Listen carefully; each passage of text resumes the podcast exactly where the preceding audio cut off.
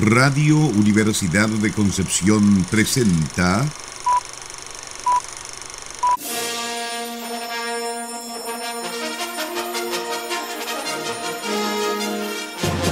De película.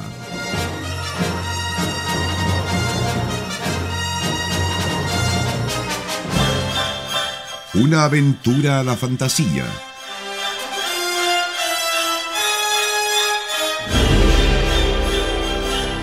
un paseo por las imágenes que guardan tu memoria.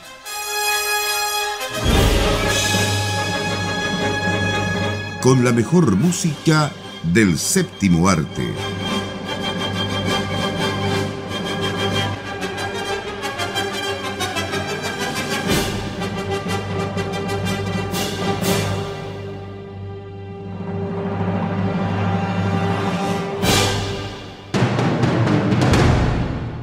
Buenas tardes, estimadas auditoras y auditores de Radio Universidad de Concepción.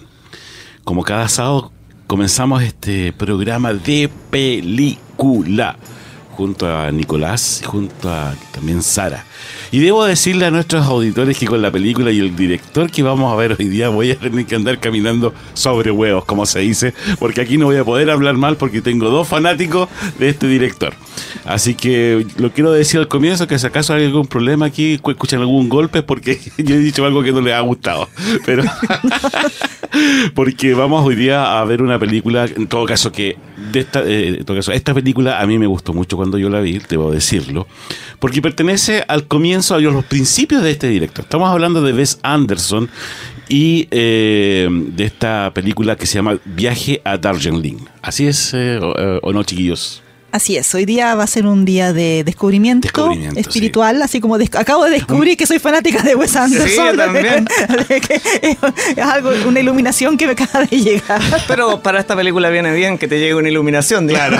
De hecho, me, dicen por interno que hoy día yo estoy a cargo de, además, de, llevarlos de las manitas. Sí, no, pero es que hemos visto otras películas de Wes Anderson y ustedes son, pero así le llega a los ojos cuando hablan de, así que no se vengan aquí a hacer los puritanos. Mira para allá, Mira, por frente. Ahora se viene la entera recién, ¿de dónde, por favor? Ya, pero vamos a, revisar la música también de esta película. Pero, ¿por qué? Eh, porque para mí también es como es una, una película significativa, porque dentro de las películas que tiene Wes Anderson, yo puedo insistir y lo, lo dije antes, son de los comienzos de este director, ¿cierto? Junto a Life Aquatic también, que fue el 2004, si no me equivoco, y esta fue el 2007. Y Rushmore, por ahí. Rushmore, claro. Pero son de una etapa totalmente distinta a la que estamos acostumbrados actualmente a ver de Wes Anderson, porque es una película que encuentro yo no es tan simétrica, no es tan de hecho, cuadrada. Se me gatillaron todos los toques cuando no encontré simetría en la película. Yo sabía que iba a pasar eso. Yo creo que pues, la, humanidad que tiene esta película y la forma, digamos, un poco, eh, no tan cuadrada, porque obviamente yo creo que la India eh, es un paisaje eh, y, una, y una cultura que obviamente costaría mucho encuadrarla, a lo mejor en, lo que está uno está acostumbrado a ver en las películas de Wes Anderson. Pero acá hay una humanidad distinta, hay tres personajes, ¿cierto? Que de alguna forma van en un viaje en tren que, eh, como la vida misma, ¿cierto? Tiene muchas vicisitudes, eh, muchos caminos, eh, que no es, no es recto, sino que también se da vuelta por muchas partes y, y entre esos también el, volver a... Mm, armar estos lazos a veces familiares y de confianza que es tan importante y es lo que muestra esta película pero muy muy bien con un relato colorido como lo hace de Sanderson, ¿cierto? Eh, que, realmente tiene mucho que, decir en esta, en esta película. Para no ser fan de Wes Anderson suena súper entusiasmado, Felipe. es que Cierto. ¿Sabes por qué? Sospechosamente. ¿Sabes por qué? Sospechosamente, porque de, eh, debo decir y la cuadratura, por ejemplo, de la última película de Wes Anderson que fue... ¿Asteroid eh, City? No, antes. Perdón, claro, porque todavía no la hemos visto. Pero la anterior. el despacho francés. El despacho, francés. Fue demasiado too much. Yo creo que fue demasiado cuadrado. Yo soy cuadrado, pero esa película a mí me ya me, sacó de, mi cuadratura. Eh, eh, y es cierto que hablábamos con Sara eh, fuera de micrófono que Hotel Budapest estaba al medio. Como que tenía las dos cosas. Entonces, como fue un poquitito más tratable. Pero ya el despacho francés siento que fue mucho. Sí, también tiene que ver con cómo Hotel Budapest te sitúa en dos escenarios diferentes, ¿no? Mientras te están contando una historia que en el fondo es el recuerdo de este personaje protagónico, estás también en la actualidad y eso te permite jugar un poco.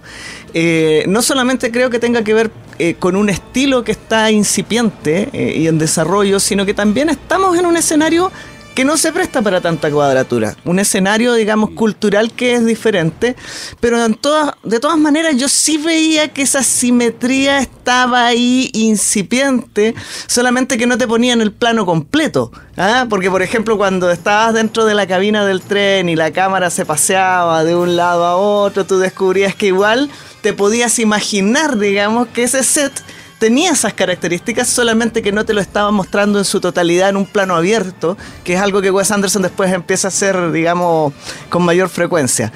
Pero hay otros elementos que sí están, ¿no? Eh, una forma de contar la historia y también, eh, tú lo decías recién, una paleta de colores bien especial que son otras de las cosas que caracterizan al cine de este director. Eh, sumándome un poco a lo que dicen ustedes, yo considero esta película que uno puede ver una especie como de proto Wes Anderson. Claro. uno puede vislumbrar en qué se va a transformar. Ahora, sí, yo, yo, entiendo que en sus últimas películas puede ser como demasiado quizás esto de centrar la cámara, pero al mismo tiempo siento que él está ya jugando con romper el cuadro. Incluso es casi como que uno estuviera en algunos momentos viendo una viñeta, o sea, con, lo, con el encuadre, con la composición de la imagen, te la va separando en distintos momentos de acción. Incluso me acordé, porque hace poco fui a ver la nueva de, animada de Spider-Man, que se la recomiendo muchísimo, que también se produce que al estar basado en un personaje de cómic van rompiendo la, imagen en distintos cuadros y pasan acciones en forma simultánea.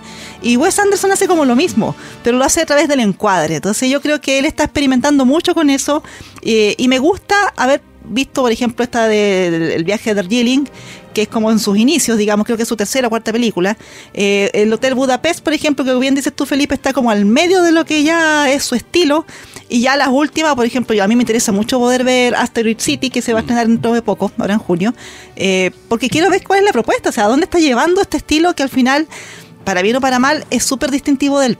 O sea, uno ve un encuadro hoy en día, incluso uno ve estos videos que son como chistosos que los genera la inteligencia artificial. No sé, pues, ¿Cómo sería el Señor de los, de los Anillos? Dirigida por Wes Anderson. O Star Wars, Todo lo que más que claro, Star Wars. Y claramente su estilo, entonces, para bien o para mal, tiene un sello distintivo que en esta película se alcanza a vislumbrar.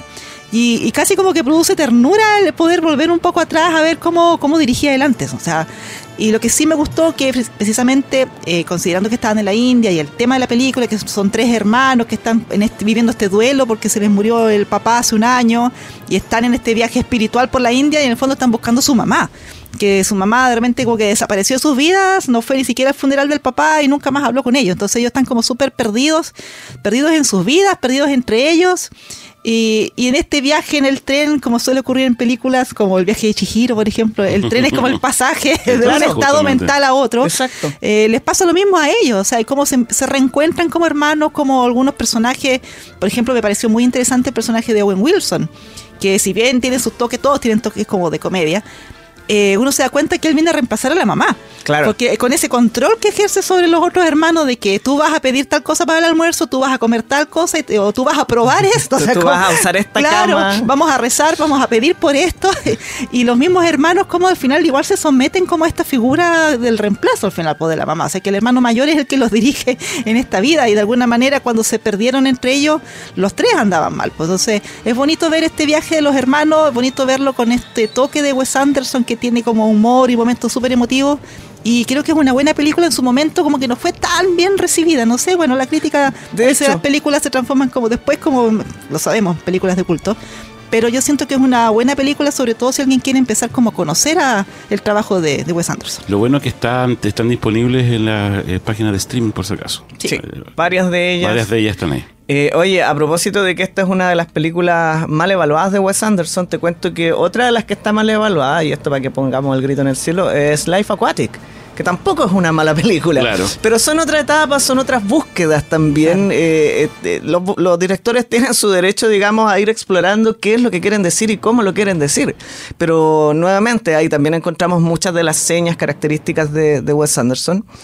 Y no sé, la verdad es que a mí también me pasó eso de que pensaba que iba a entrar a ver una cosa. Eh, esta película yo la había picoteado nomás, no la había visto completa.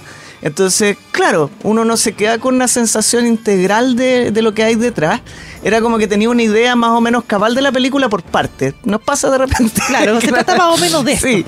Eh, y, y claro, o sea, verla así de principio a fin por primera vez y descubrir que, oye, esto parece, parece que no se parece. parece que no se parece tanto.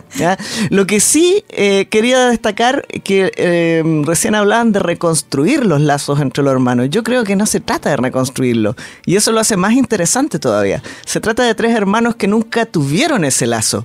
Que en el fondo la figura unificadora era justamente la figura que a ellos les faltaba. Y que de una manera demasiado tardía tienen que recién empezar a reconocerse entre ellos. Claro. Eso lo hace más, más bonito y más interesante todavía. Eh, de hecho, eh, hay mucho simbolismo y sobre todo lo que está diciendo Nicolás, porque cada uno viene con su historia. Aparte de todas las maletas físicas que llevaban, Claro. muchas maletas, digamos, eh, emocionales. Y ahí obviamente donde tienen que entrar a jugar todas estas emociones para poder reconstruir o poder, digamos, establecer una confianza que nunca la tuvieron, como, como estábamos diciendo. Vamos a la música, chiquillos. Vamos. Y aquí debo decir que eh, esta, esta música. Bueno, ahora viene como la- la- la- mi programa, ¿cierto? De, Claro, claro. nos pusimos místicos. Nos pusimos místicos, Estamos alineando los chakras. Claro. Lo que pasa es que aquí eh, nos engañó, nos engañó Felipe, ¿ah? porque Sí. creo que tú fuiste el que propuso la película y, y, claro, no nos quiso, no nos quiso contar que eh, la cuestión se trataba de, de- de meter ahí de Claro. refilón a los... Lo- lo- los sonidos raros. Sí, los sonidos raros. No, pero no son tan raros. Y lo que tiene de bonito esta banda sonora es que Wes Anderson se preocupó de rescatar bandas sonoras de películas de la India de los años 60, son Sí. súper antiguas, que, que precisamente van acompañando con este sonido la historia. O sea, yo creo que no podría, no, no habría quedado tan bien con otro tipo de banda sonora. Y tiene, historia. y tiene sonido de banda sonora antigua. Suena Sí. antigua. Así Sí. que no se extrañen. Sí. Bueno, aquí lo que vamos a encontrar es música compuesta eh, por un cineasta de la India, de hecho, eh, Satyajit. Satyajit, Satyajit Ray, eh, además de otras eh, piezas tradicionales de allá y también música popular, digamos, de este lado del mundo de Occidente, pero ya vamos a ir comentando porque esa mezcla de músicas también, también es muy interesante. Así que vamos a la música.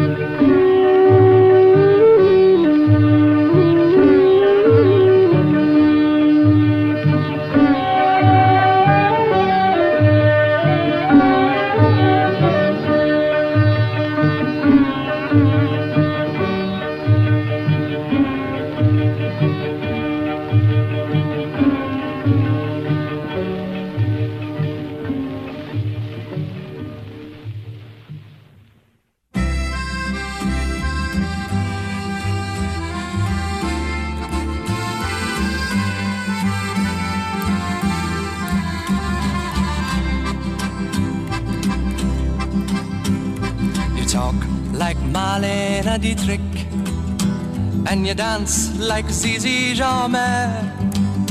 Your clothes are all made by Balmain, and there's diamonds and pearls in your hair. Yes, there are.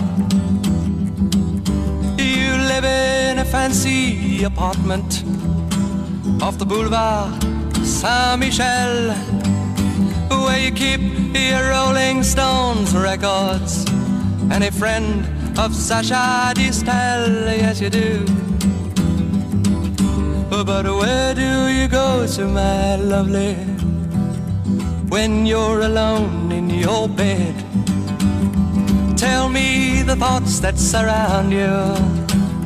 I want to look inside your head, yes I do. I've seen all your qualifications. You got from the Sorbonne and the painting you stole from Picasso. Your loveliness goes on and on, yes it does. When you go on your summer vacation, you go to Juan Lapin with your carefully designed topless swimsuit. You get an even suntan on your back and on your legs. And when the snow falls, you're found in Samoritz with the others of the jet set.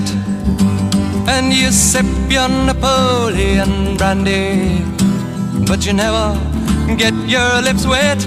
No, you don't. But where do you go to, my lovely, when you're alone in your bed? Won't you tell me the thoughts that surround you? I want to look inside your head, yes I do. Your name, it is heard in high places. You know the Aga Khan. He sent you a racehorse for Christmas, and you keep it just for fun, for a laugh. they say that when you get married, it'll be to a millionaire. But they don't realize where you came from.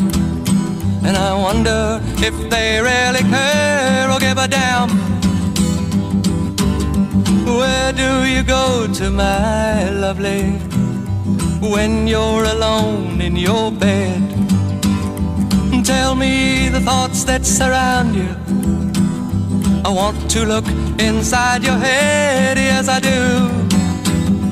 I remember the back streets of Naples, two children begging in the rags, both touched with a burning ambition to shake off their lowly born takes. They try. So look into my face, Marie Claire, and remember just who you are. Then go and forget me forever. But I know you still bear the scar deep inside, yes you do. I know where you go to, my lovely, when you're alone in your bed. I know the thoughts that surround you, cause I can look inside your head.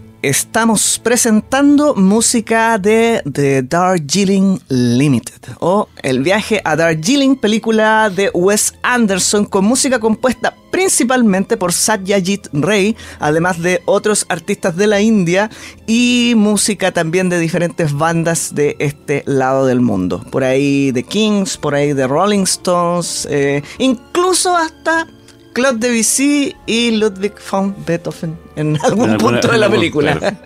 es una de las más variadas de, de Wes Anderson en ese sentido, porque eh, hubo una etapa dentro de su cine que se caracterizó por trabajar con Mark Mothersbaugh, ¿cierto?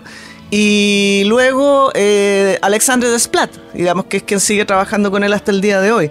Y en ese sentido esto también es como una especie de punto así de, de evolución es como que esta una película búsqueda. quiebre, sí. Es que es que una búsqueda por todos lados. Yo no sé si en los tres hermanos eh, Wes Anderson estaba representando algo así como sus personalidades múltiples o qué sé yo. Es que claro, uno tiene que decir que en realidad eh, los raros no son raros en los mundos de, Wes Anderson. Claro. El raro le pasa como totalmente normal.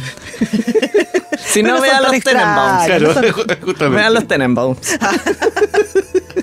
Pero no son tan extraños y de alguna manera yo creo que todos los que tienen hermanos o primos que se sienten como hermanos o amigos que se sientan como hermanos eh, pueden verse reflejados en esta película de alguna manera porque las interacciones eh, ya sea entre ellos mismos o cuando encuentran a la mamá, las tonteras que hacen y, cómo cada uno lleva adelante su vida y que no le cuenta al otro y que el otro se siente y por qué no me cuenta a mí y cómo trata de mantener el control.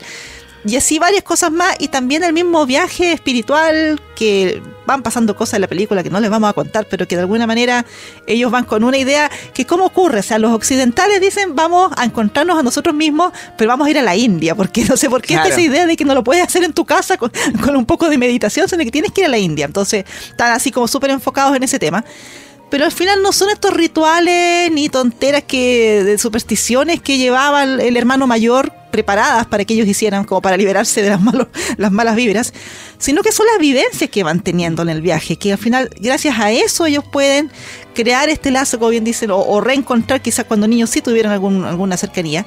Eh, pero es bonito ver cómo se va desarrollando eso y de alguna manera, como digo, uno también puede verse con mayor o, menor proporción reflejado en, esta, en estas aventuras. Es que tal como lo planteaba recién, acá el asunto es el viaje y, el simbolismo del tren que está en muchas otras películas, entre ellas el viaje de Chihiro por ahí y otras más tristes incluso. Eh, no sabes hasta dónde te puede llevar ese tren.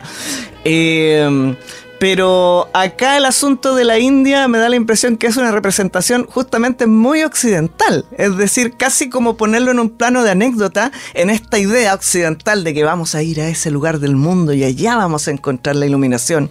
Y finalmente, tal como dices, no tiene que ver con eso.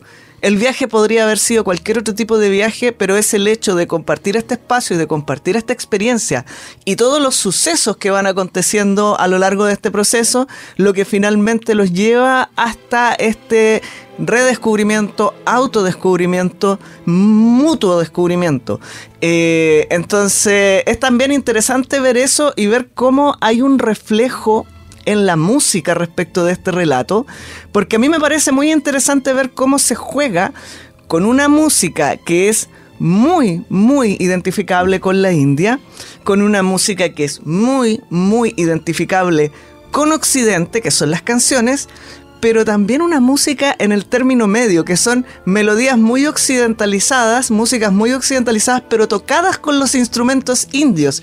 Y si uno va fijándose en qué momento van poniendo cada uno de estos temas y cada uno de estos estilos, se va fijando que también la música va diciendo algo respecto de lo que va ocurriendo en el interior de los personajes.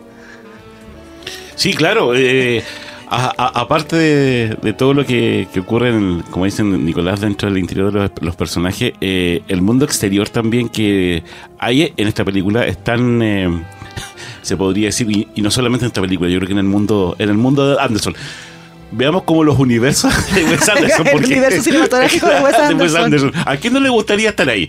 Todo está todo ordenadito, todo simétrico, todo cuadrado, todo en su lugar, con colores muy bonitos. ¿Y cómo no te gustaría que Bill Murray fuera tu padre o Angelica Houston fuera tu madre? o sea, ¿a quién no le gustaría? Eh, bueno, pero construye, construye de alguna forma muy bien eh, los, los elementos, digamos, de, de exteriores de esta película porque mm, ayuda que, como decían ustedes, y, vamos a dar un poco dando vuelta en esto, de, cómo los ayuda a encontrar eh, el camino, de una forma que ellos habían, habían perdido. Este tren, como les decía un comienzo, ¿cierto? Que no siempre va a andar recto, sino que va a tener sus vicisitudes, va a tener sus detenciones, eh, sus problemas también. Y lo refleja muy bien en, eh, en, la, en la narrativa en esta, en esta película. Por eso yo creo que a mí me gustó bastante el, hecho de que no fuera tan, tan simétrico todo, tan cuadrado. Claro, o sea, yo creo que fue afortunado que esta historia llegara en esa etapa de la vida de Wes Anderson. Quizá hoy en día se vería un poco más maqueteado el tema considerando su estilo de dirección actual, digamos. Es que yo creo que, creo que puede ser que haya ocurrido eso en, la última que fue el despacho francés. Yo vuelvo a insistir ahí. Creo que mm, fue demasiado, fue, fue mucho. Yeah. Yo creo que cuando veamos Asteroid City, bueno, te vas a arrepentir de lo que acabas bueno, de decir. Pero si, es así, excelente. Oye, si es, así, excelente. Yo creo, yo creo que lo que está pasando de alguna manera es que Wes Anderson está llevando algo así como al paroxismo la explotación de un estilo que ya está definido. Y en cualquier momento va a decir, ya, me aburrí. Me aburrí, me aburrí y voy a hacer otra cosa. ¿Sabes qué? Eh, delante cuando tú hablabas sobre incluso estos tiros de cámara de que te empiezan a mostrar en 360 grados, el, eh, eh, digamos, todo lo que te rodea ya lo habíamos visto y lo habíamos analizado en otras películas. Por ejemplo, lo que vimos en eh, Silencio. Silencio. ¿Te acuerdas Scorsese. que Scorsese, digamos, nos, hace ese tipo, digamos, de planos de cámara o tiros de cámara, no sé cómo se puede decir, eh, Sara, tú ahí me puedes corregir. Eh, y también el asunto de los colores. Y por eso decía, el mundo o los universos de Anderson tienen mucho también de los mundos y los universos que nos ha mostrado Tim Burton, por ejemplo, en alguna de sus películas en cuanto a los colores, a la simetría, a lo ordenado, a lo pulcro, a lo perfecto. Sí, recién iba a plantear justamente que, que Wes Anderson tiene un poco esa, ese sello que en algún momento tuvo Tim Burton, ¿no? Respecto de hacer un cine muy característico, muy distintivo, que tenga algo de, de cómic, que tenga algo de, de, caricatura, ¿cierto? En el caso de Tim Burton obviamente apunta a otra estética, pero igual tenía su, su marca. Sí, claro. Y, y bueno, y también como todo se va desgastando, ¿no? Pero lo bueno es que eh, igual dentro de ese desgaste tal vez en la estética, Wes Anderson no supo contar buenas historias, porque por ejemplo, esto ya estaba súper explotado cuando sale Isla de Perros, o el mismo Hotel Budapest, y en el Hotel Budapest, como bien dicen, encuentra un punto medio, y en Isla de Perros es excelente la película, sea en cuanto guion, así que, ¿qué más le podemos pedir? Pero, pero, pero mira, te que has dicho. Eh, de alguna forma, esta película igual eh, en ti logró hacer algo que, así como se llama, pero ¿dónde está la simetría? ¿Dónde está la geometría? es que esa es la costumbre. pero o sea, que me gusta, me gusta lo que hace Wes Anderson. Ahí salió el audiovisual. Me gusta, me gusta que rompan las reglas, amigo. No, pero ¿sabes qué? que ese es el trasfondo del asunto. Porque ¿qué pasa? Así como la, la primera clase, así que cámara. Ya. No, que respeta los tres cuartos que respeta la sección áurea y cómo componer una imagen y, que no, que no pongan la cámara al medio porque no, que eso no es interesante, que tienes que correr de un lado al otro, los tres tercios. Y Wes Anderson dijo, no, yo lo voy a hacer interesante igual. Y le funciona, pero perfecto. Y como ustedes mencionaban, además tiene este toque que, claro, recuerda un poco a Tim Burton en el sentido, creo yo, que sus películas, independientes del tema, tienen algo de fantasía, tienen algo de cuento de hadas, en la forma en que él cuenta las historias, incluso momentos que pueden ser como, uy, como más, más emotivos, o recuerdo Hotel Budapest, había unas cosas como medias tránfugas ahí entre medio, pero siempre te se dejo como que como que él te lleva de la mano y nunca te va a soltar, porque hay directores que tú dices, oh, va todo bien, y de repente te mandan una puñalada, no sé, pues Taika Waititi te estoy mirando con Jojo Rabbit, por ejemplo. que, claro. que de repente te, te, hieren, o sea, es una forma como de agredir un poco al público.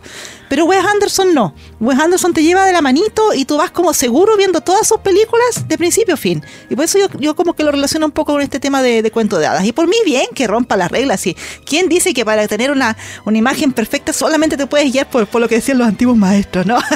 hay, que, hay que de repente igual proponer cosas distintas y, oye, el cine moderno el nuevo lenguaje audiovisual, del cual hemos hablado en varias películas ya, viene con esto, viene con esto de fragmentar lo que tú ves en pantalla en distintos cuadros y tener distintas eh, secuencias ocurriendo al mismo tiempo, mucha información.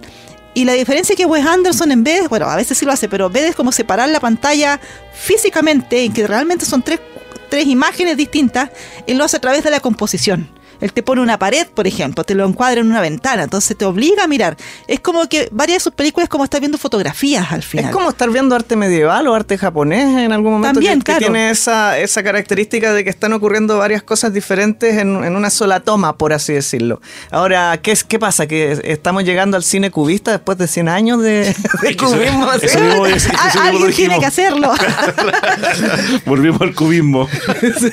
Ya cubistas, yo creo que es hora de ir a la pausa. Yo creo que lo que, lo que pasó acá es que Wes Anderson se encontró un día en el despacho de David Lynch que le dijo la línea del horizonte va arriba o abajo, nunca al medio. Medio, él dijo no. Esa mentira, dijo. Dijo no, con los antiguos maestros no. Bien, vamos a la música. Eh, estamos revisando la... Voy a corregir algo, o más bien voy a complementar algo. La banda sonora de, de Darjeeling Limited o Viaje a Darjeeling compuesta por el cineasta bengalí. ¿Y por qué digo esto? Porque tanto la zona de Darjeeling como el Golfo de Bengala están al este de la India y son una cultura muy específica, muy particular, algo que ya explicamos en el programa de RRR. ¿ah? Así que remarcar también este rasgo étnico en particular de Satyajit Ray, el principal compositor de esta banda sonora, que además incluye otra música también proveniente de la India y de algunos artistas populares de Occidente. Do do do do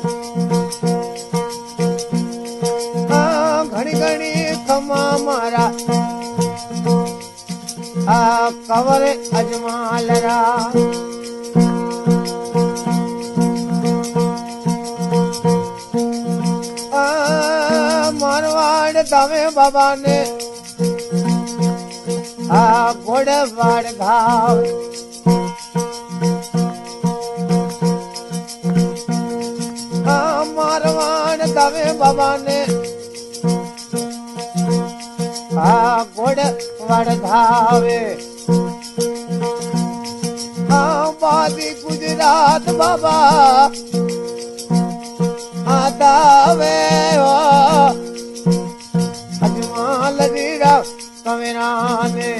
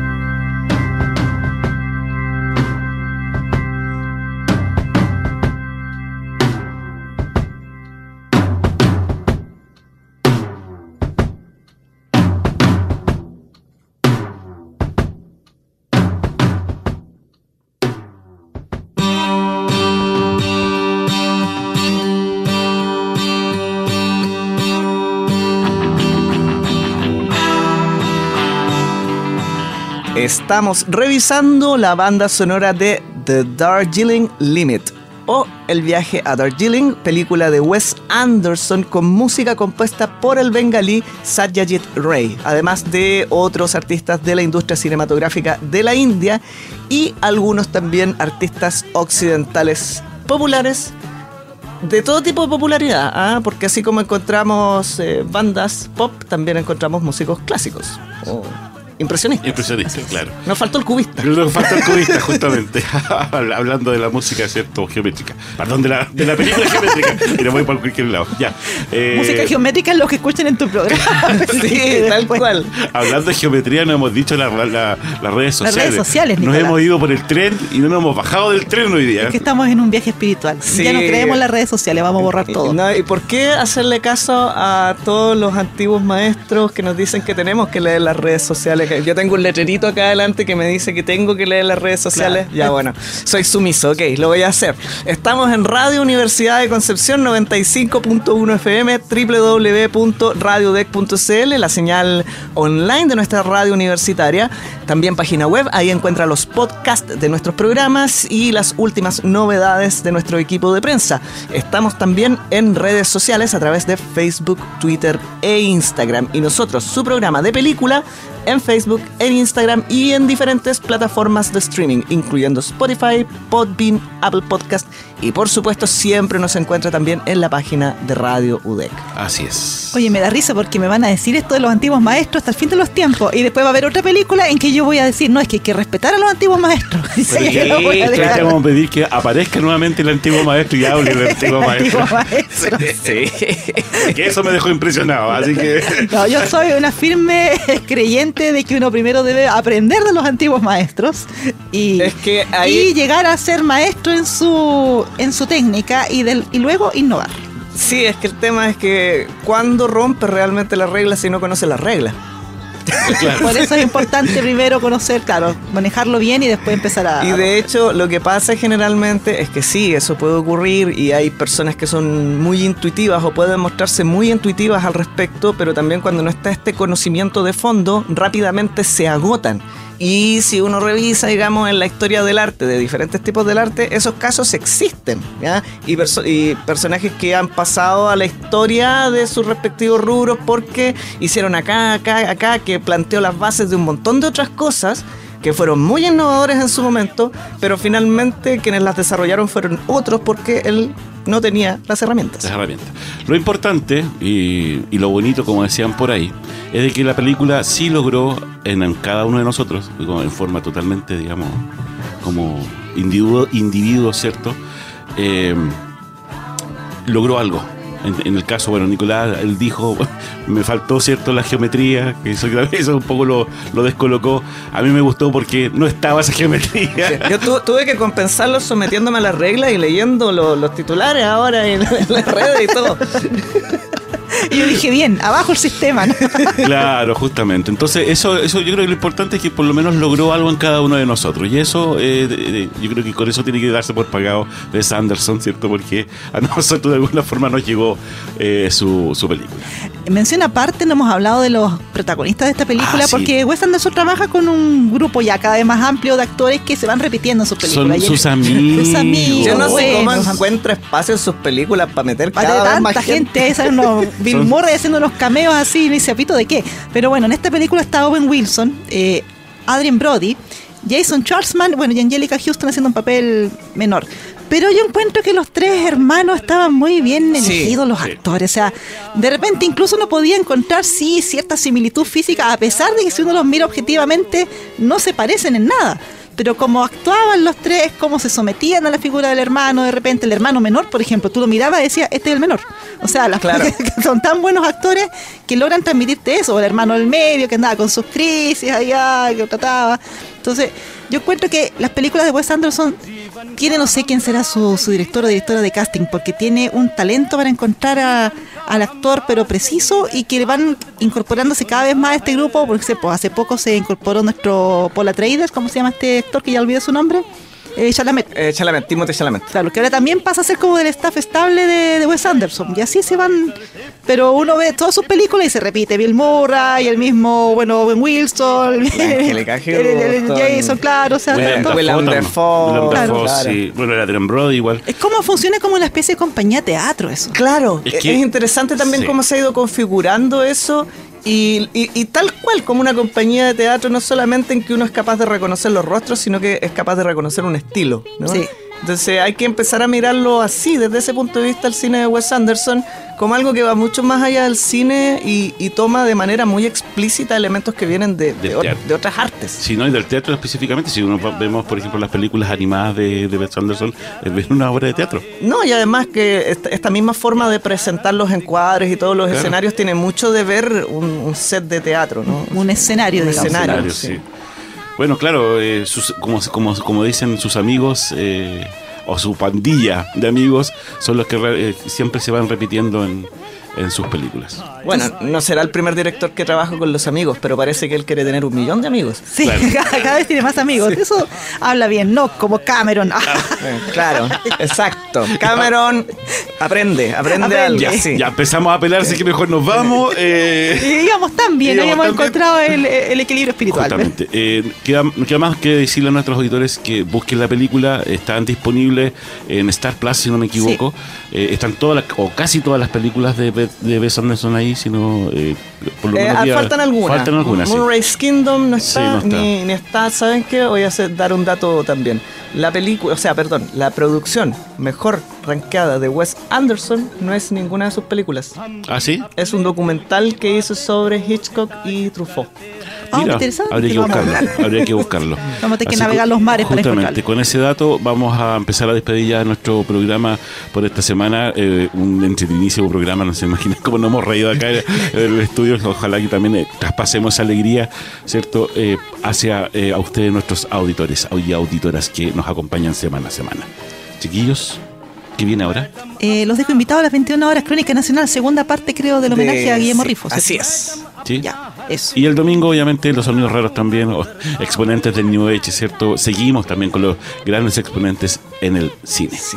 Esta vez sabremos cómo suena una pluma de avestruz desplazándose por el viento. Suena como el programa que hicimos hoy. Exacto. ok. Ya. Eh, que estén muy bien. Y nos, nos escucharemos la próxima Namaste. semana. Namaste. Namaste.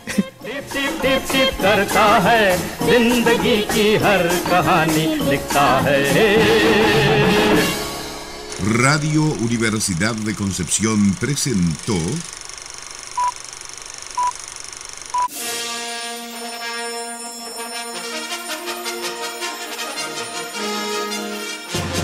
de película.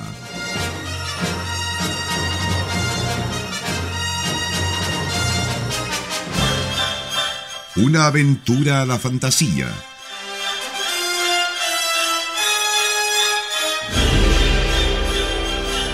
Un paseo por las imágenes que guardan tu memoria.